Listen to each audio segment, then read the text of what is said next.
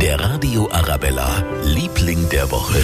Das sind in dieser Woche ein paar Leute mit einem richtig großen Herzen. Die Ladenbesitzer in Diesen am Ammersee. Eigentlich haben die ihre übrigen Lebensmittel immer an die Tafel gegeben, damit die die Hilfsbedürftigen in der Region versorgen kann. Durch Corona geht es momentan aber nicht. Darum musste eine Alternative her. Welche das ist, hat uns Gabi Höpfel-Schlüter erzählt von Gabis Kaufladen in Riederau. Wir haben da so einen kleinen Stand gebaut. Da sind die Lebensmittel drinnen, die Bananen, die nicht mehr so schön sind, der Salat, Butter, Brot vom Vortag. Und es wird sehr gut angenommen. Wunderbare Aktion, wie ich finde. Und was auch toll ist, viele, die einkaufen gehen, legen ein bisschen mehr in den Wagen und spenden dann auch noch ein paar Lebensmittel. In Diesen, da schauen die Leute aufeinander. Wirklich schön, muss ich sagen. Wirklich schön. Radio.